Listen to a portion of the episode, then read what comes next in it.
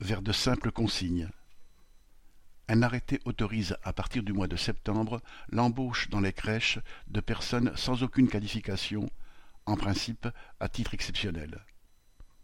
Ces salariés seraient formés sur place par les employés diplômés. Cette dérogation est une réponse à la pénurie de personnel formé. Comment les salariés, qui sont en nombre insuffisant, pourront-ils jouer le rôle de tuteur?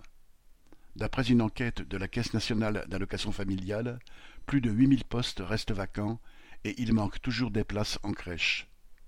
La première ministre, Elisabeth Borne, s'est engagée à créer 200 000 places supplémentaires. Mais avec quel personnel y parviendra-t-elle alors que rien n'est prévu pour former plus de professionnels? Depuis une vingtaine d'années, l'État s'est défaussé sur le privé pour pallier le manque de structures publiques, mais de nombreuses voix et témoignages dénoncent une aubaine pour faire des profits au détriment de l'accueil des tout-petits.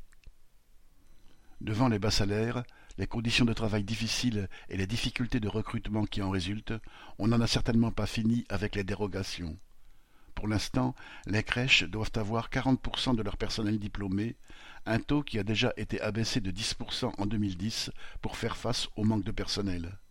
Voilà qui risque de transformer le travail fait dans les crèches auprès des enfants en une simple garderie et ces établissements en guillemets consignes, comme le dénonce une partie du personnel du secteur. Ignace Rabat.